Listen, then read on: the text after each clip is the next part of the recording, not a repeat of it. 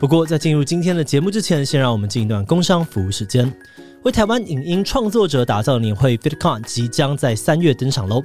创作者经营频道之后会遇到很多的挑战，订阅数也难以成长，原因有很多，可能是频道的定位不明，抓不到观众的偏好，也不知道如何互动，或相同题材的竞争者变多，内容难以杀出重围等等。如果你有这些困境，这场年会能够协助你解决问题。在年会当中九 man、Chip、艾丽莎莎等一线的创作者会分享经营上面的各种值得参考的独门策略。毕竟你的问题，他们也都曾经经历过。而此外，YouTube 跟 Press Play 的官方代表也会从平台跟市场的趋势切入，帮你找到更有成长潜力的方向。年会将于二零二三年三月十五日举办，有现场实体票，也有线上的影片票可以远端参加。目前早鸟票热烈的贩售当中，有近五折的限时优惠，输入折扣码 FitCon 七七 PC 还能够再折一百。现在查看资讯栏的链接报名，找到频道的成长方向吧。好的，那今天的工商服务时间就到这边，我们就开始进入节目的正题吧。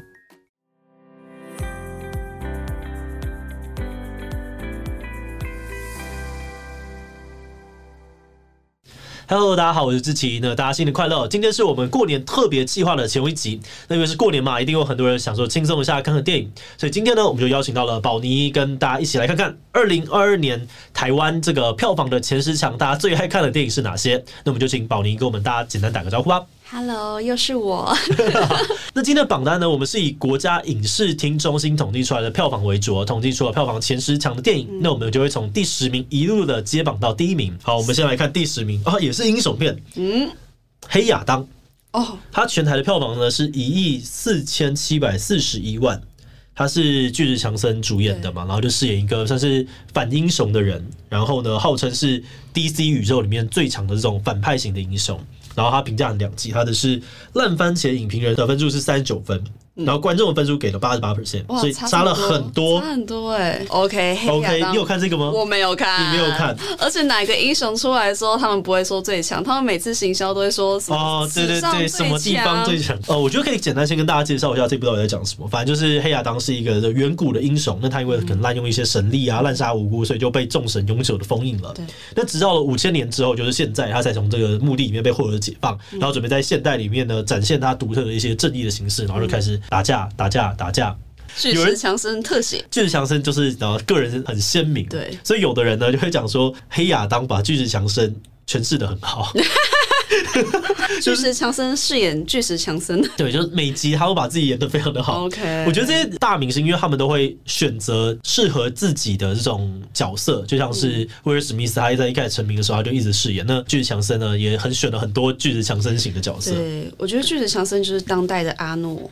哦，阿诺施瓦辛格感觉铁男子，铁男子硬汉，然后就是很男子气概，阳刚阳刚。对，然后每一部电影里面都是饰演他自己。好，那在第九名，你刚刚讲到咒，它全台票房有到一亿七千一百七十五万诶，真是不容易，恐怖片。对。这个很惊人，很惊人诶、欸。那我觉得可以跟大家介绍一下这部片，它是改编自台湾真实的一个社会事件，然后被网友誉为是台湾影史上最恐怖的电影。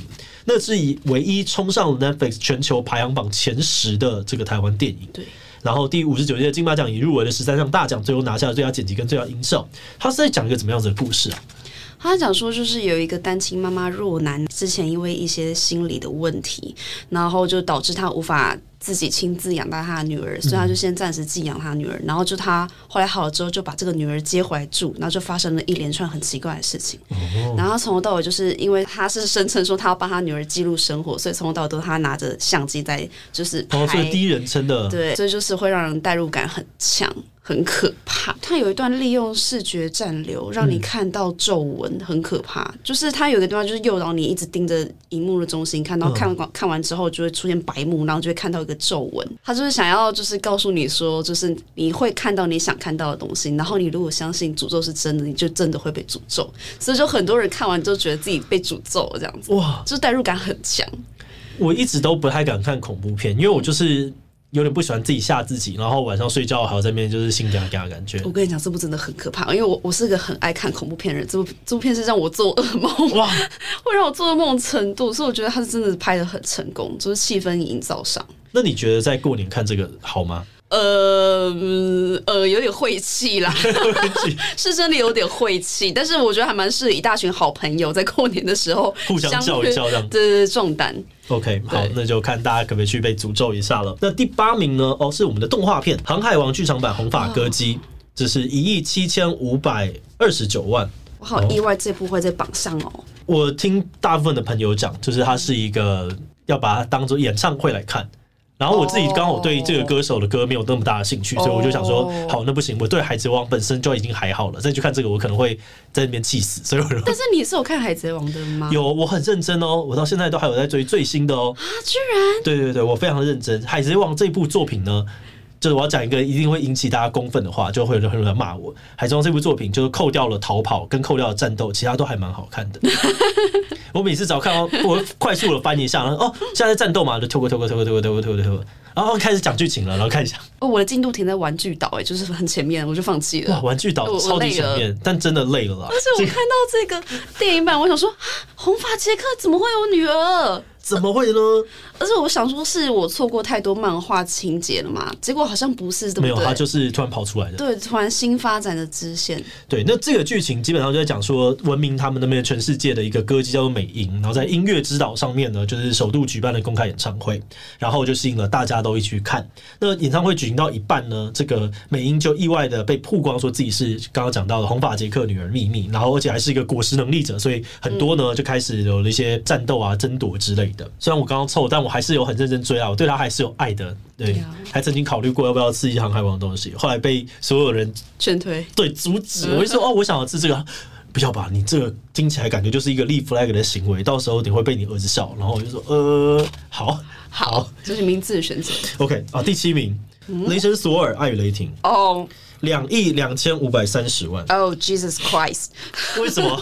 这个好像是雷神的最后一部。对，希望他不要再继续出了。为什么？你刚刚先讲的 Jesus Christ？为什么？我真的，因为其实我很喜欢他的上一部，就是第三集，就是同一个导演他一开 YTT，那所以这一集我原来是有抱持点期待。因为其实雷神这个角色，对他的前面两集就是那种情绪便秘的男人，你知道吗？就是在好莱坞里面很常会有臭着一张脸，然后就是很男子气概，然后就都不会表露自己的情绪，然后就肌肉，然后打架，就是。雷神在前两集比较像这样的设定，然后终于到第三集之后，就是开始可以玩出一些很有趣的梗，然后我就觉得是以前漫威比较看不到的，然后我就觉得蛮喜欢的。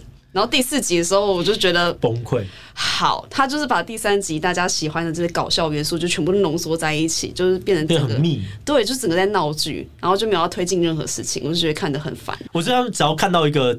电影我没有非常的喜欢的时候，我就会为他做一个辩解，就是这个东西只要大家喝醉，是我们应用它的方式错了。哦，喝醉，然后之后他就放在那边，然后大家在聊天，它就会变得很棒。就跟《台北女子图鉴》啊，对，《台北物语》那种。没错，《台北物语》就是要这样看。对，当大家把它当一个闹剧一起笑的时候，它就变得非常非常的棒。OK，它是一个工具，不是我们应该要先喝一杯再去看的。这个男主角就是克里斯汉斯沃，他最近就是有发现，比较有高几率得到这个阿兹海默，所以宣布了暂时性的计划。那希望他一切健康。然后我记得我有看立方，他好像有做一集讲这个，大家到底可以去看一下，可以看看他在人生里面找到了什么东西。好，另外呢，在第六名啊，就是我们刚刚提到的，就是《黑豹二》，瓦干达万岁！你直接没有看？我直接不看了。我经过了雷神的创伤，我觉得我不要再继续看。漫威就不要受虐了。那黑豹二它的全台票房是两亿两千九百九十五万，它就是因为原本的黑豹就是过世了嘛，所以呢这一集就要完全开了一个新的故事线。其实这一集我记得影片算是普遍的好评，我是被所有人推到说你必须要去看，你必须要去看，然后我才好啦。既然大家都讲成这个样子，两个多小时快三小时可以吧？但我后来就觉得嗯，我不适合。我觉得他比较是用致敬的角度在做。他前面有一大段是用很好的歌啊表现去展现大家对于他的怀念，可是后来有很多的部分是透过他主角的妹妹，因为这次是对舒丽才是他的主角，那舒丽要面对这个伤痛，然后重新走起来的这个成长路程是他的主轴哦，对，所以他花了蛮久的时间，因为舒丽在之前的角色比较薄。现在他突然变成一个主角的时候，你要重新刻画，给他很多的人设设定等等的东西，有很多进度要赶上的。对，所以我自己的有一个理解是，或许是因为这个限制导致黑豹它必须要塞太多的事情在里面了。然后如果它变成一个影集的话，我会觉得这整段剧情其实它的成长曲线是不错的。嗯，可是到了电影的时候，我会觉得。怎么好像两两三集的内容塞到一部电影里面？哦，嗯，就相对的有点点可惜，我自己的感觉。好，第五名，这是又是动画哎，现在动画到底难道仔仔已经是征服全世界了吗？动画剧场版《咒术回战零》居然全台票房两亿三千两百三十一万哎，比黑豹还有雷神都还要高。我跟你讲，他在日本的时候是二零二一年底上映，他的票房是那时候是破百亿，嗯，然后他是二零二一年票房总冠军。好扯哦！咒术回战在台湾有这么夯吗？我那天是去呃公关场还是首映场，嗯、很多人，真的非常多人。哦、然后我发现的事情是一些一般的人，可能因为例如说五条很帅，嗯、或者是里面有些有趣的设定，老公的部分，对对对，所以 很多我觉得过去被我认知是非仔仔的人，他们愿意来看。嗯、我那时候在邀约说，哎、欸，有没有朋友要看的时候，大家都说，哎呦，好好，我要看，我要看。鬼灭之刃那个时候是不是也是这样子啊？也有一点点像，嗯、所以动漫好像在走出我们的这个宅宅的同温层。因为以前动画是很难上这种榜的，没错，因为它是它票房破两亿之后，它现在是台湾影史日本的电影票房的第三名。那这部片我觉得它也有一个好处，就是它不需要有任何的呃先辈知识，你都看得懂，因为它其实就是《咒术回战》的前传，对，然后再讲它里面一个重要叫乙骨犹太，然后跟他的青梅竹马恋人的一个也是被诅咒的关系，然后就好好的打架就没了。就是打架很，很爽啦，五条很帅啦，这也是五条的粉吗？哦，我是他老婆。哎呀，哎呀，哎呀！那在第四名，《奇异博士二：失控多重宇宙》，呃，这个全台票房是两亿四千四百五十一万。是由恐怖大师山米雷米所指导的。那他曾经拍过的比较知名的，像是呃蜘蛛人、逃避麦奎尔的系列，然后像是鬼玩人等等的。嗯、那影评认为是最恐怖的漫威电影，是是最恐怖的漫威电影没有错，但是它不恐怖。就是如果对它很不恐怖，你是个看恐怖片的人的话，真的觉得还好。这个就是让我头很痛，因为我觉得奇异 头又痛了，还好吗？这部片真的是让我就是最觉得说啊，我不能，我已经不能够再看漫威了，因为它里面是有蜘蛛人，然后也有奇异博士都混在这个里面，所以蜘蛛人犯错，我其实还能够理解，因为蜘蛛人就是一个小孩子，我只要想到他他是小孩，他不是超级英雄，所以他会犯错。OK，但是奇异博士是一个被你知道被设定为他很聪明的，对，他是个天才耶。对，然后结果在里面犯了一些很低级的错误。对，然后我我一定要讲里面有一段，这段会爆雷，他你不喜欢的话你就跳过，三秒钟跳过。我非常的生气，它里面它有女主角嘛？女主角不是要就是她她说我要做这个灵魂出窍很危险，我要用这个黑魔法。然后女主角在旁边，然后说你要保护我。然后我想说你怎么讲得出这种话？她她就是一个一般人，然后你没有给她任何的武器，然后说你保护我，等下很危险。然后你就去灵魂出窍了，你不能先跟她讲说，哎、欸，我给你一个武器吗？然后女主角还跑去旁边 敲敲敲敲，然后找到一个武器他们打，然后说哦这个很危险。然后进去之后，我觉得她就只是想要展示。呃，展示那个特效，让它看起来很恐怖。嗯。嗯我觉得这部我最无法接受的地方就是绯红女巫大黑化这件事情哦，因为它其实，在影集版里面有一些就是放下的过程什么之类，但是它它在这一部里面却大黑化，然后就我觉得你要去硬要去解释，可能还是可以去解释吧，嗯、呃，终究还是无法放假啊什么之类的。但是我就觉得说，那你前面在铺陈那些到底是那些感人的地方到底在？对，那我后来我才知道说，这个导演根本就没有去看完影集，我觉得很生气。哦，是哦，对，导演自己没有看完影集啦。啊，没关系，这样子还是可以卖两亿四千四百五十。就是就是他这个宇宙观已经大到连这创作者本身都追不完。哦，这个我觉得可能是一个大危机，就很多人一些青少年他们现在要重新进入的话，那个门槛太高，就有点像海贼王了。就是你要重新进入海贼王的世界，你要先看一百多集的话，你真的会有点痛苦。好，第三名，现在我们进到前三名的，你可以猜猜看，阿凡达在哪里啊？阿凡达，阿凡达在第二名。哦，第三名是什么？第三名是《侏罗纪世界》统霸天下。它的全台票房是三亿三千四百一十七万，这部有这么多人看哦。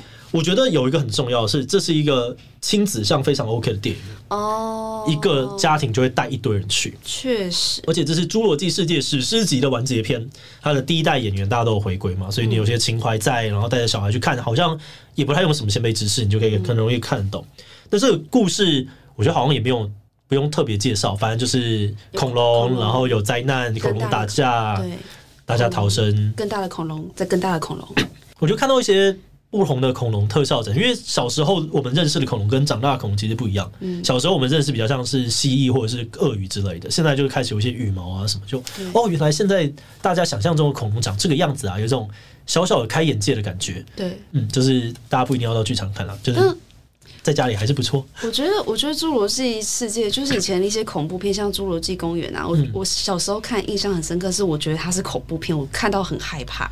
哦，对对，因为就是以前在做一些恐怖片或者像这种怪兽电影的时候，因为预算没有预算有限，或者是因为就是那个视觉特效的技术有限，所以他们恐龙啊怪物出场的时间不会那么长，所以他就必须要依靠非常非常多的旁敲侧击去营造那个惊悚感和那种威胁感，嗯、所以就是以前的一些恐恐龙。它可能就是它会一杯水在那边，然后就咚咚咚，然后你就看到这个很庞然大物在靠近，但是你没有看到那个庞然大物，但你知道它很大很恐怖，就是会有很多这样的情节。但现在的侏罗纪世界就是没有这样的元素了，真的就是满满的特效给你看，很大的苍龙那边游来游去，就是我觉得失去了那种以前看的那种感觉，就会觉得有些预算好像把它放到编剧上面，会让整件事情变得更好。好，那再来看我们的第二名。第二名刚刚讲的是《阿凡达：水之道》哦，欸，超快哎，欸，因为对啊，刚上它它二零二一他全台票房已经要三亿四千万了，很扯很扯，这个扯烂了。但有可能是因为大家都买那个三 D 票哦，因为也比较贵。对对，然后《阿凡达》基本上是回违了十二年呢，欸。我记得我上次看是我大学的时候跑去看的，所以超级无敌久以前。《阿凡达》我那时候是高中，对，我都我好像是大一大。大二对大三就去看的，嗯、然后他基本上就是在用了很好的三 D 的技术去重现整个可能潘多拉星球的一些绝美的场景，然后横扫了全球的票房。那他的故事这一次好像比较多放在家庭上，但我觉得他值得去看最大庭的，嗯，对。然后他故事因为阿凡达。一的故事就是很平铺直叙，就是那个样子。嗯，因为它这个东西够纯，所以你可以把很多的心力放在去享受它。哦，它怎么描绘这个生态，然后描绘那个世界的样子。嗯，世界观的展现的部分。对对对，但就是剧情的部分，我觉得一样不用放太多的那个心思。对，就是看看世界。有我，我觉得《阿凡达》这个这系列电影，就是证明大荧幕还是有存在必要性。因为你看，即便大家都说剧情不怎么样，大家还是要去电影院看。对，你会想看看最新的技术长怎么样子？对，好，那第一名是我们的《捍卫战士：独行侠》。哎，等下这个这个量级我有点吓到，它全台票房是七亿三千两百一十九万，超好看。第二名是第二名才三亿四，哎，我看到他第一名我就放心了。你觉得他好看的点有哪一些？可以跟观众分享？就是我我觉得他就是可以感受出来各种爱的展现，就是我可以感觉到。整个制作团队都对这部电影很有爱，像是对可能汤姆克鲁斯对飞机的爱，然后这些年轻的演员可以跟汤姆克鲁斯同台，然后他们就是也很感谢这次的演出机会。就是我觉得每个人都很投入很多的爱在这部电影里面。然后我觉得他做好一件事情，就是他就是把飞机拍好，他没有去搞一些有的没的或者什么致敬啊有的没的情况，他就是把飞机拍好，把那些空战拍得很漂亮。对，然后剧情就跟你讲说，反正这个就是很难很难很难很难很难。对，他就是超爆难，然后他就是成功了。激不激动，开不开心？哦，他是一面倒好评诶，他的烂番茄影评人是九十六 percent，然后观众分数也是九十九 percent。对，哇，很厉害，就是难得，就是电影就是说好故事就好，你就把故事说好。而且他这个主题曲，我至今都还在不不断的轮放当中，还在我的歌单轮放当中。哇，那么爱，我觉得算是我看完之后心情蛮好的一部电影，嗯，就是觉得说。可以可以，我没有从里面找到什么就是太杀小的东西，就是就是说他到底有多难。看电影也是蛮严厉的一个人，我很严厉啊，我就不喜欢这种，就中间突然要哎，等下为什么他不这样子？我在看《阿凡达》的时候，我也很常就哎，他为什么不这样子？那那这一部会是你今天我们讲十部电影里面就是评分最高吗？哎，我好像《独行侠》也会是我这里面最好的。对我自己也是，嗯，比起一些动漫的，我觉得这个好像最好。好，那你觉得这个榜单的有什么想法吗？我很压抑，有两部动画片在里面。